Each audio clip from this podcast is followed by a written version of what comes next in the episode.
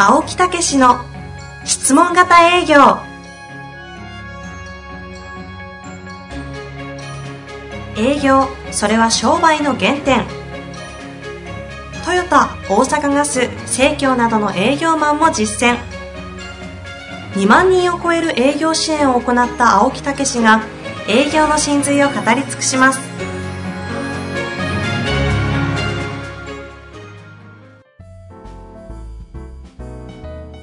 んにちは、遠藤和樹です。青木武の質問型営業。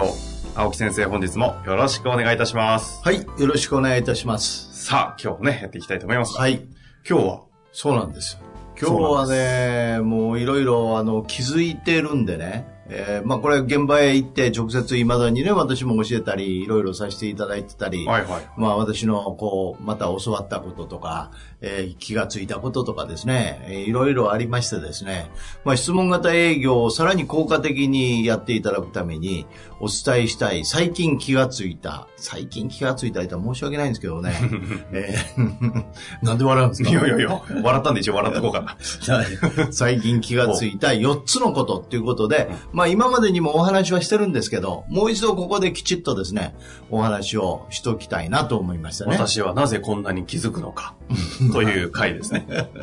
まあまあ、あの、やっぱり質問型営業これ勉強していただいてるんで、あの、より効果的に使っていただくというようなことでは、こういう点にチェックすると非常にいいよと、えーいうようなことを、あの、お話したいと思うんですね。ああ、いいですね。なんでこんな気づくんですかね。本当しょっちゅうなんか歩いてても、あは思いついたみたいな。はみたいな感じですよね。言ってる？はい。言ってるよな本当にな何やろうね。多分、明確な目的意識というか使命があるからこそ、ああ、いい気こと言うづいちゃうんでしょうね。いいこと言うね。まあ、その目的がね、美しいものであるかどうか知りませんけど。まあ、常に進歩、成長、変化っていうのは私のね、人生でのやっぱりこう一つの指針ですよね。進歩？進進歩、成長、成長変化っていうね。常に進歩し、成長し、変化するんだっていうね。これがまあ一つの自分のこう、生きていく中でのね、いつも基準に持ってることですよね。ああ、さなぎおじさんですね。うんさなぎ、さなぎが悪い。やんなくていいです。ありがとうございます。なんでやらせてしまったんだろうか。はい。そういうことで。ははいい。一つ目。一つ目、あじゃあ気づき、ええ気づき1。気づき1。最近、まあこれもね、今までのお話で言ってますけど、とにかくね、質問、何の質問するっていうんじゃなくて、もうイメージする。スクリーンを持って、相手の話をイメージしながら聞く。うんそのスクリーンを、あーもう一つの固定の部分でもいいですし、その人の人生聞く場合は小さな頃からずーっとこう、こうね、あ大きくなっていくまでの動画でもいい。映画みたいにストーリーとして見るってね。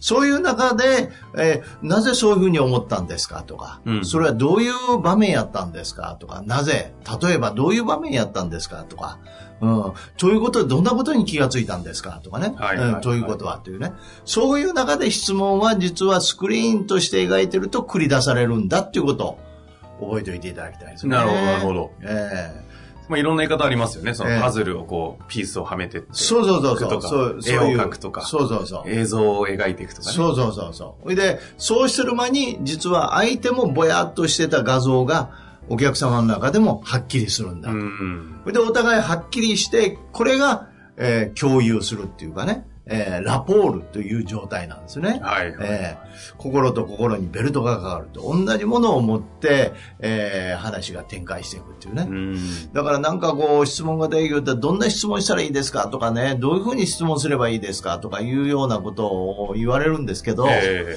あの、ぜひともそういうことでしっかりとイメージをするっていうことをね、えーこう、し知っていただきたい。この話したら腑に落ちましたっていう人結構いるんですよ。えまあ、確かに、その、なんか、ね、やりますよね。でもそのイメージでやってないそうなんでもんなんですか？逆に。なんかこう分けちゃってるみたいな。あ、だから何の質問のこうフレーズを言おうみたいになってるそうそうそうう。そうそうそう。もうそういう時は理論的にこうなんか一生懸命質問しようとああ、そういうことか。そう。だから、もうスクリーンに描いて質問するっていうね。えー相手の人生をスクリーンに描く。うん、うん。聞いてる時は必ずスクリーンに描くと。えーという癖を持っていただくと、質問は自然に出てくると。なるほどね。質問、何を質問すればいいかではなくて、ええ映像を書くと、自然と質問が生まれてくるということですね。そういうことなんですよね。なんかすごいわかる気がします、ねまあ潜在意識に入ってるもの、一回学んだものは人間っていうのは忘れないって言いますからね。必要な時に出てくるんですよ。ええだからそれと同じように質問も出てくるんだっていうことでございますね。なるほど。そうするとちょっと解放されるということで。はい。気づき2。ありがとうございます。気づき2。2。えー質問、やっぱアプローチというのはですね、前もいろいろ話してるんですけど、3段階ある。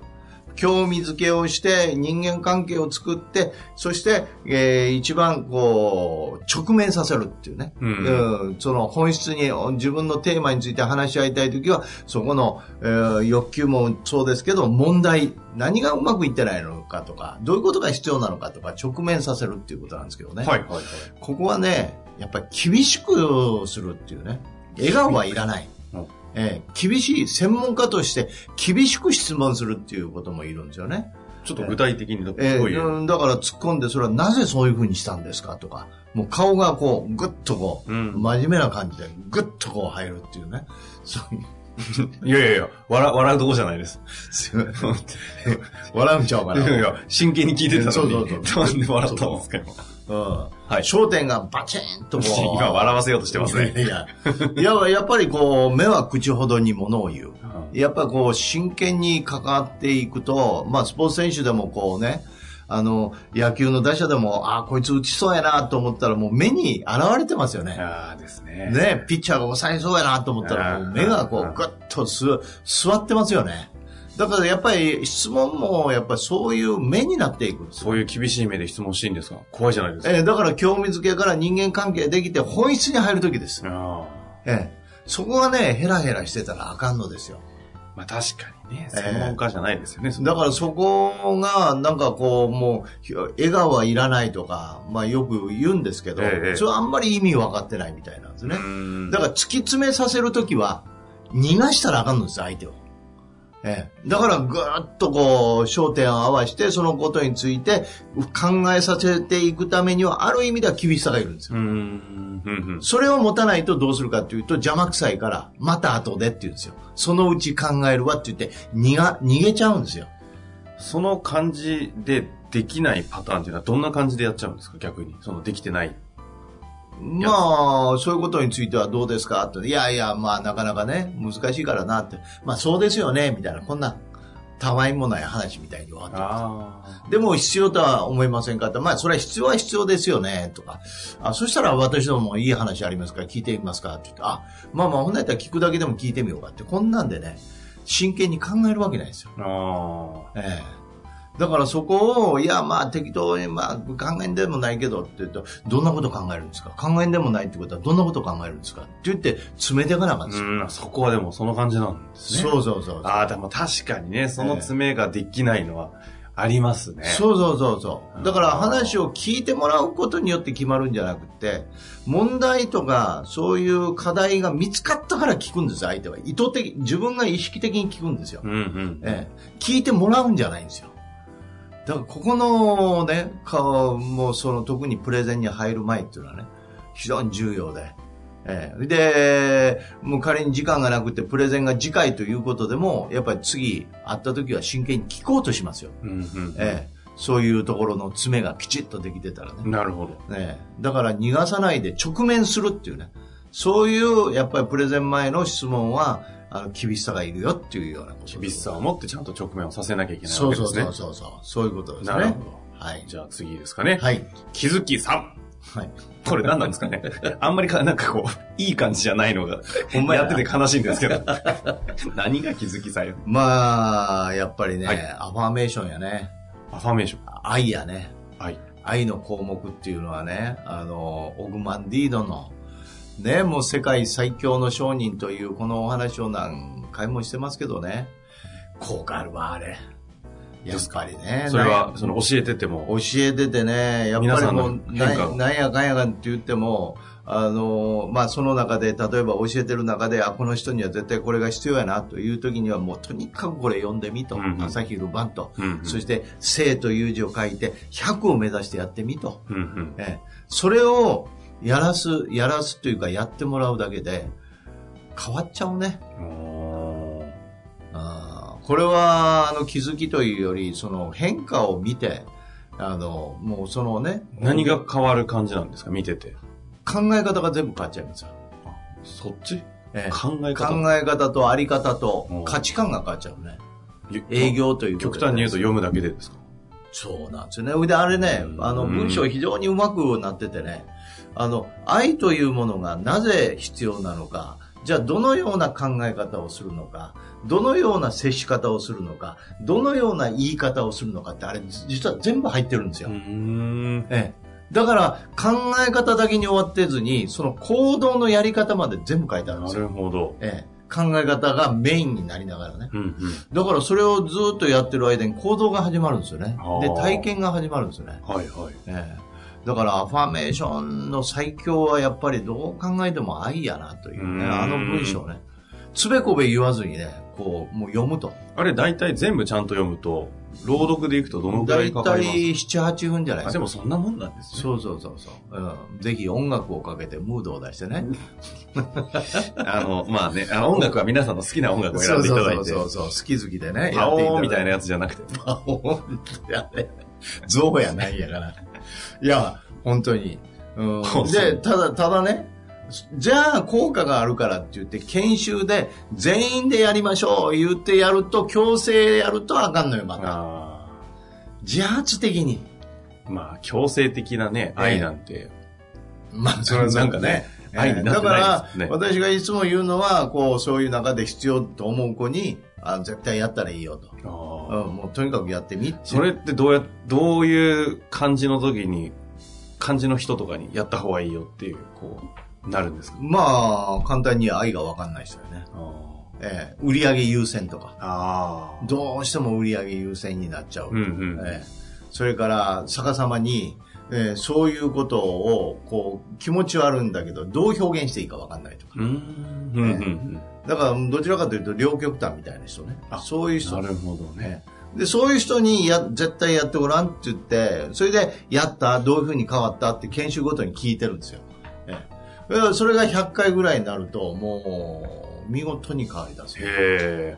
ここはもう一旦騙されたと思ってやってみてほしいところそうですね。そうそうそうでそういうことを全体で言って自自発的にやってもらうと。いうことだけで強制はかけないですね、なるほどですえね。えだから自発的にやるっていうことが重要ですけど、やっぱアファメーションっていうのはね、そういうようなことで一つのこう、作り上げた文章ね、えーというようなことで、まあ一番いいのはやっぱりそういうことを今言うようにとにかくやってみる。うん。そうすると、まあ、100回ですから朝昼晩やったら3ヶ月ぐらいね、変わってる自分に気がつきますすごいね。青木先生が朗読したやつを、えポッドキャストの有料のマスターのところでえええ販売しますか ?100 円ぐらいで。いや、またそれがね、あの、読んだ、読まなあかんですよ、自分が。自いや、でも。青木先生の朗読、本当に、やばいぐらいいいっすよね。本当。ああ。お墨付きやからね。まあ、音楽さえなければ。あお墨付き中西先生のね。音楽なくていいの？いや、あったじゃなかな、あの、パオンが笑っちゃうだけで。さ違う。サックスやな。あ、そうか。サックス、青木先生。パオンやねパオンに聞こえるんですよね、青木先生が流すと。何始まんだろうと思いながら、ドキドキして。心配の意味でね。やらかしたみたいな。やっちゃった、みたいなね。最高ですね。パオンやね。これそのうち多分、この話しちゃってるんで、ポッドキャストのリスナーの方、青木先生が公演で流したら、本当は感動したいのに一瞬笑っちゃいますよ。これかみたいな。違う曲にしとこう。ダメですよ。貫きましょう。さあ、さ、最後。気づきその4。そのね、それね、邪魔くさそうに やったから、最後までやったじゃないし。こ縛られちゃう。れはね、これはもうすげえね、いや、俺ね、申し訳ないなっていうところもあるんですよね。質問型営業っていつも言ってて、行為質問強化、はい現状欲求解決策、うんこうこう質問型営業のやり方って言ってるんですけど、これね、質問型コミュニケーションのやり方なんですよ。ほうほうほこれだけじゃ営業に実はならないんですよね。つまりアプローチはさ前も言ったかもしれないけど、3つの段階があるとう。か、はい。ええそれから、えープレゼンテーションっていうのは何かというと、欲求ニーズに向かって説明するっていうね。うんということね。だから欲求ニーズの引き出しっていうのがすごく重要ですし、それからクロージングっていうのは、相手お客さんに喋ってもらって価値の確認をすることなんですね。うんそこで自ら進んでいくっていうことなんですけど、それがね、行為質問共感、現状欲求解決策とひっつかないんですよ。あだから結局、行為質問共感、現状欲求解決策というのは、それはそれぞれの段階を進めるときのコミュニケーションのやり方で、それぞれの中には重要なポイントがあるんですよね。あ。うんうんうん。ところがね、質問型営業法って言ったら、行為質問共感、現状欲求解決策って言ったらみんなね、わかりましたって言って帰っちゃうんですよ。う。そうすると、だって行為質問共感と現状欲求解決策アプローチですぐ使ったら、反対に質問ばっかりされてなんか、なんかなって思われますよね。はいはいはい。ええだからその段階を踏まえながら、そこにコミュニケーションに行為質問共感ですし、ええ現状欲求解決策というね。だからアプローチの入り口なんかでいくと、実は現状欲求提案なんですよ。ほうほう。ええ、現状からどうしたいで、あ、こういうことを望んで、あ、そしたらいいのありますよって。ところで今現状どうなんですかって言って相手と人間関係を結ばなあかんですよ。うんうん。ところが現状欲求解決策まで入ったら、そこへ引きずられて、その、なんか話になっちゃうんですああ、よ。もういきなり営業になっちゃうんですね。そうなんプレゼンに走ってっちゃうええ、だから質問型営業法というのが実はそのアプローチプレゼンクロージングの流れであってうんそれを使うコミュニケーション質問型のコミュニケーションがいるよっていうことなんですよね。その、ということは、ええ。興味、え？興興味、えあ、何でしたっけ？興味興味。うん行為質問行為質問共感。はい。何回やってるんだって話ですよね。失礼しました。行為質問共感と、え現状欲求解決策のええ。この、これがうまくこう、ハイブリッドのようにこう、そのそうそうそう。フェーズフェーズで組み合わせていかないといけないっていうそうなんですよ。感じですか？ええだから、あの、人は思った通りにしか動かない、それからお役立ちであるという、この、営業の原則がありますよね。だけど、それがアプローチとか、プレゼンテーションとかでいくと、やっぱりそこへ変えていかなあかんですよね。例えば、クロージングで重要なのは、一番重要なのは、人は思った通りにしか動かないという部分の方が上になっていかないと、お役立ちっていうんじゃないんですよ。ええ思った通りにしか動かないんで、相手の価値を確認して、自ら思う、思いが強くなって考えるように、えーそこの質問を繰り出していくっていうことなんですよ。行為質問共感というものに関しては、そそのやりとり、やりとりの中で共感しながら次の質問へ入るというやり方ですね、かそそこはコミュニケーションの原則として、どのフェーズも必ずやりつつそうそうそう。ながら。ええだから、まあまあ、あの、これはもう、私の気づきでもあるんですけどね。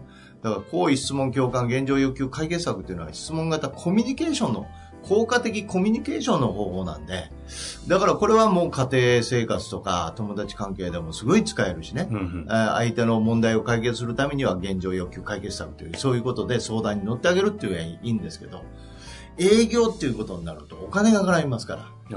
だからそこはもっと慎重に営業法っていうのを学んでいただかないと、まあそれはポッドキャストでもマスター編でも本でもいいんですよ。だけどそう違うんだっていうふうにこう理解をして、コミュニケーションと営業は違うんだっていうことをね、理解しとかないと、なんか分かった気分になって、あの中途半端になかなかさ作動しないんでえーマスターせずに他こうね、うん別のコンテンツ手出しちゃって。行っちゃったりねそれはあるかもしれないです。そうそうそうそう。これはね、営業とコミュニケーションは違うんだ。そうそうそう。そういうことなんですよ。えー、だ現状欲求解決策というのが、えーそういう意味で言うと営業。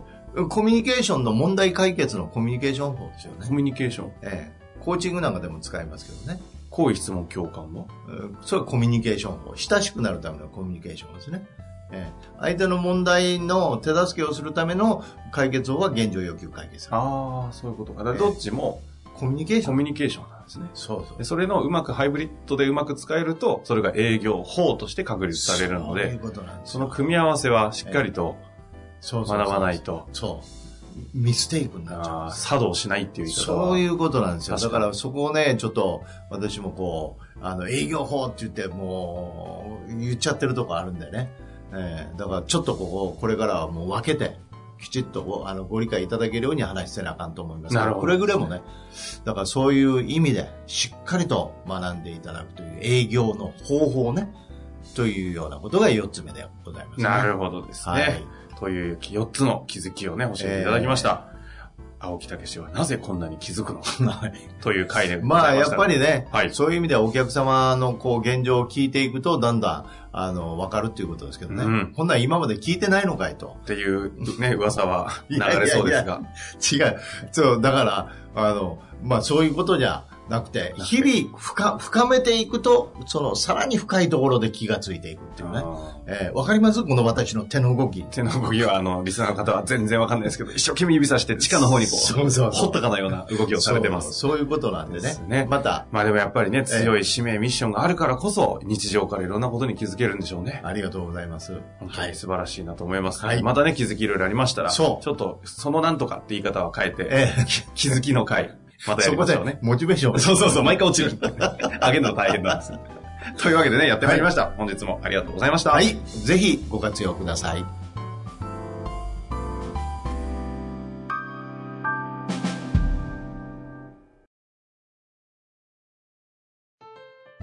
本日の番組はいかがでしたか？番組では青木武氏への質問を受け付けておりますウェブ検索で「質問型営業」と入力し検索結果に出てくるオフィシャルウェブサイトにアクセス。その中のポッドキャストのバナーから質問フォームにご入力ください。たくさんのご応募お待ちしております。